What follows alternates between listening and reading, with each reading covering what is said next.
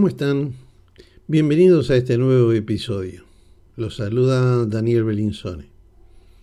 A quienes nos siguen habitualmente les doy las gracias por hacerlo y a quienes se suman en este momento les pido se suscriban para poder recibir las notificaciones de nuevos episodios. Para enviarme comentarios o consultas pueden hacerlo a través de mi sitio web belinsonedaniel.com.ar Belinsone con B corta y S. Dicho esto, avancemos con el contenido.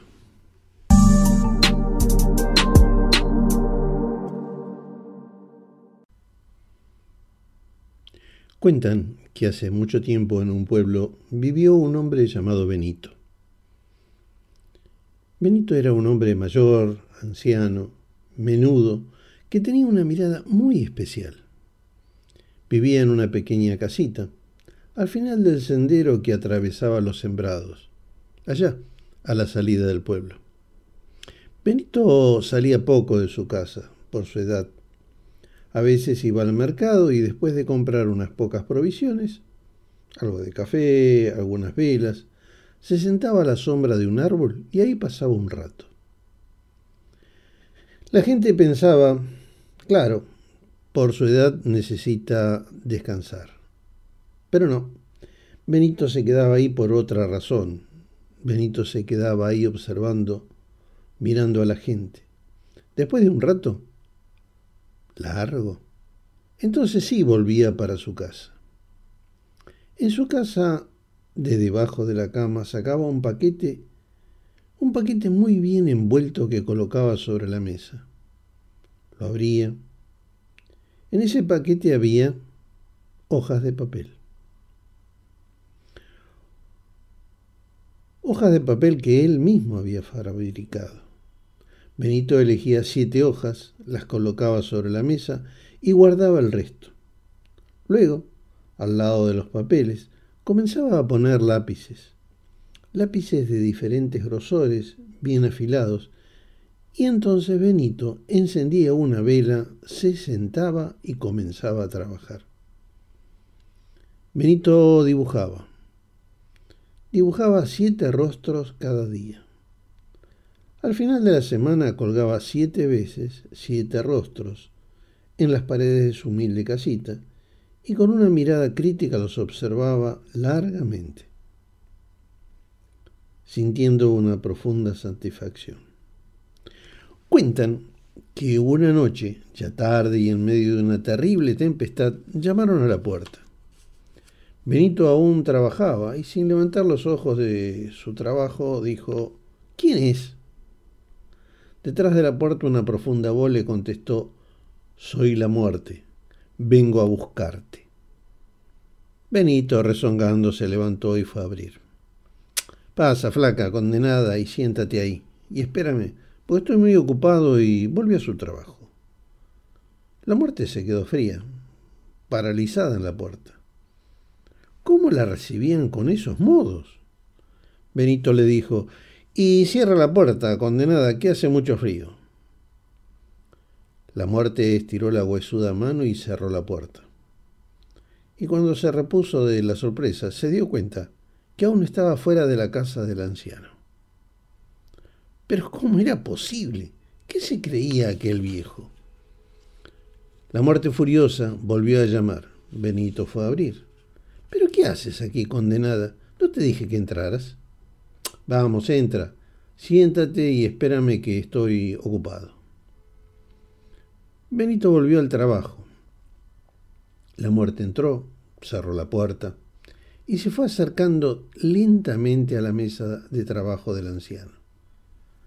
Y estaba a punto de poner su huesuda mano en la nuca de Benito cuando vio que ahí, como debajo de aquel lápiz, aparecía el rostro de una niña una niña con una sonrisa radiante. La muerte se quedó muy desconcertada. Según ella conocía todas las muecas del mundo, pero nunca había visto esa.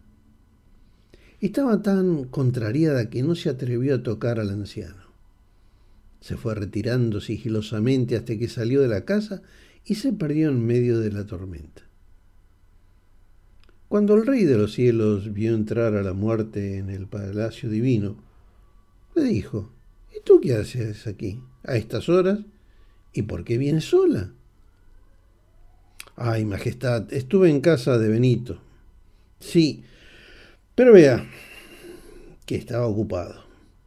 ¿Cómo que estaba ocupado? Eres la muerte. Sí, Majestad, lo sé, es que estaba dibujando y es que era la cara de una niña que tenía una mueca muy rara. Creo que es eso que llaman sonrisa. Y la verdad, Majestad, lo vi tan concentrado en su trabajo que no me atreví a molestarlo. ¡Oh, ¡Qué sorpresa! Un mortal capaz de intimidarte a ti, la propia muerte. Ese debe de ser un ser especial. Te bajas ya y me lo traes antes de la madrugada. Vamos. Y allí salió a la muerte, toda compungida, arrastrando la guadaña. Bajó a la tierra, volvió a recorrer el caminito hasta la casa de Benito y ya no llamó a la puerta, entró directamente. Y ahí, en medio de la sala, se encontró con Benito, que estaba muy bien arreglado, afeitado, con sus ropas mil veces remendadas pero impecable. En sus manos tenía sus papeles y sus lápices. ¿En dónde estaba, flaca condenada? Me estás haciendo perder el tiempo. Bueno, ya vámonos. La muerte se acercó a Benito y con un amplio gesto lo envolvió con su capa y se lo llevó. Cuando Benito entró al palacio divino, el rey de los cielos le dijo, Benito, tú siempre has dibujado rostros. ¿Por qué? Ay, Majestad, porque los rostros humanos son los paisajes más bellos del mundo. Entonces el rey de los cielos llevó a Benito a un hermoso jardín árboles frondosos, flores, una fuente de agua cristalina y le dijo, Benito, aquí vivirás, esta será tu morada de aquí a la eternidad. Vivirás junto al espíritu de la vida y dibujarás rostros, y cada vez que nazca un niño o niña sobre la tierra, tú elegirás uno de tus rostros y se lo darás. Ese es y será el trabajo de Benito hasta el final de los tiempos. Disfrutemos, queridos amigos, el regalo de Benito al ver las sonrisas de los niños. Este es un relato de tradición oral que me acercara la narradora mexicana Marta Escudero, querida amiga. Y verdaderamente se lo agradezco mucho.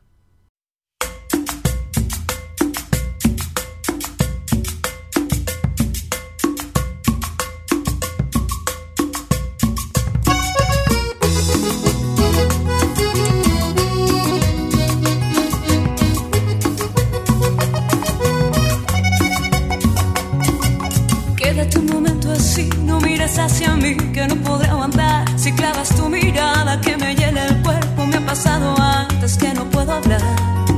Tal vez pienses que estoy loca y es verdad un poco y tengo que aceptar. Pero si no te explico lo que siento dentro, no vas a entender cuando me veas llorar que me sentí tan sola como cuando ayer de pronto lo entendí mientras callaba. La vida me dijo a gritos que nunca te tuve y nunca te perdí. Me explicaba que el amor es una cosa que se da de pronto en forma natural, lleno de fuego. Si lo fuerzas, se marchita sin tener principio, llega a su final. Y ahora tal vez lo puedas entender, que si me tocas se quema mi piel. Y ahora tal vez lo puedas entender y no te vuelvas si no quieres ver que yo por ti, que yo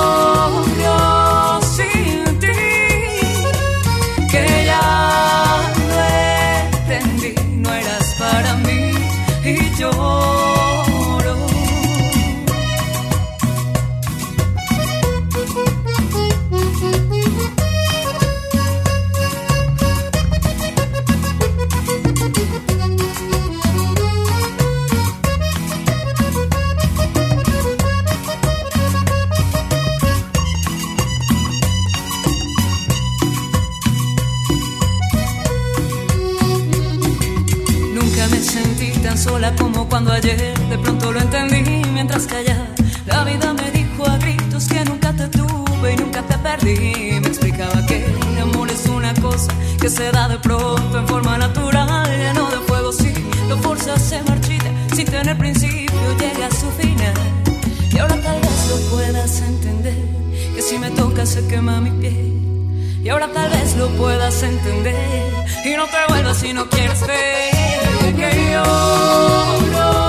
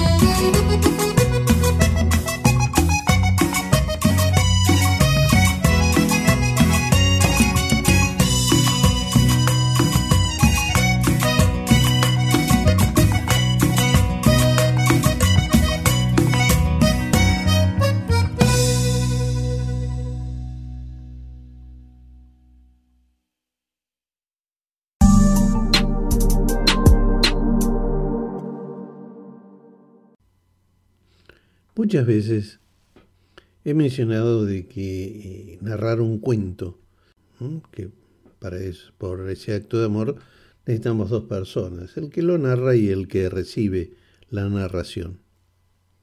Pero también se habla ya desde el 2002 de que el cuento puede ser utilizado para realizar terapias en adultos y sobre todo en chicos.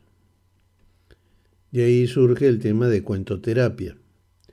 Lorenzo Hernández Payarés, en un trabajo, menciona que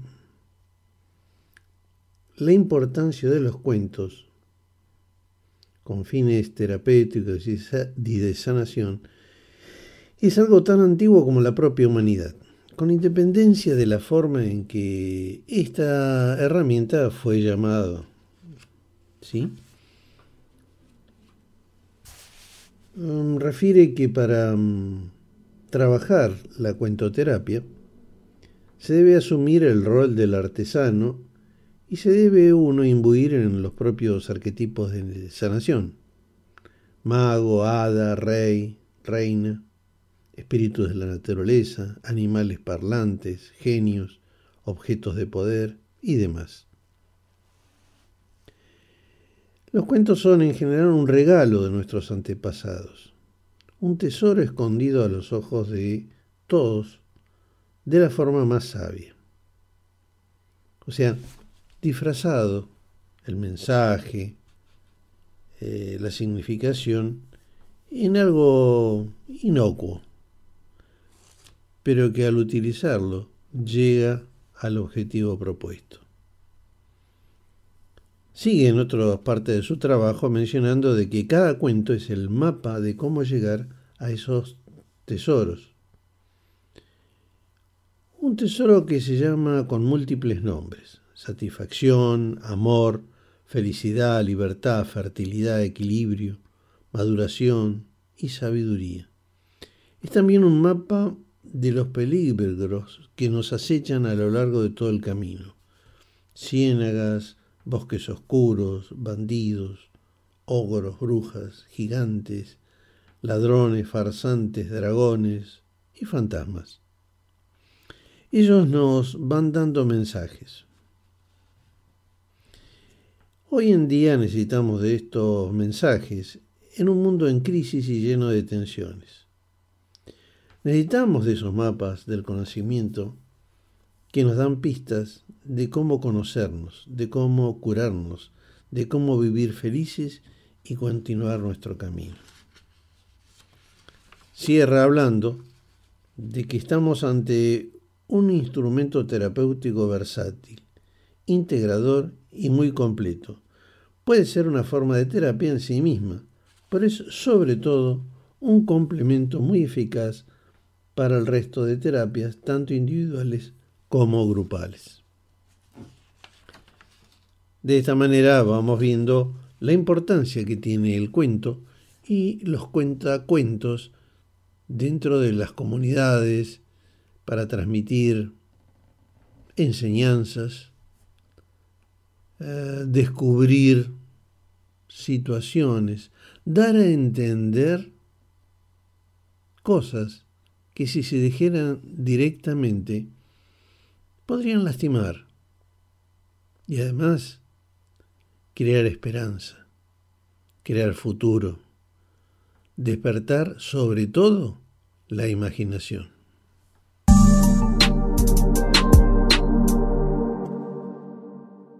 Bien, llegamos al final. Les dejo aquí una reflexión o un comentario, según cómo lo quieran utilizar. Se dice que la maldad vuelve al remitente, la envidia a quien la siente, las mentiras a quien las ha dicho, el amor a quien lo ha dado. La rueda gira para todos. Queridos amigos, espero que les haya agradado el episodio de hoy y nos estamos escuchando la próxima semana con iguales o nuevos contenidos. A cuidarse y un fuerte abrazo.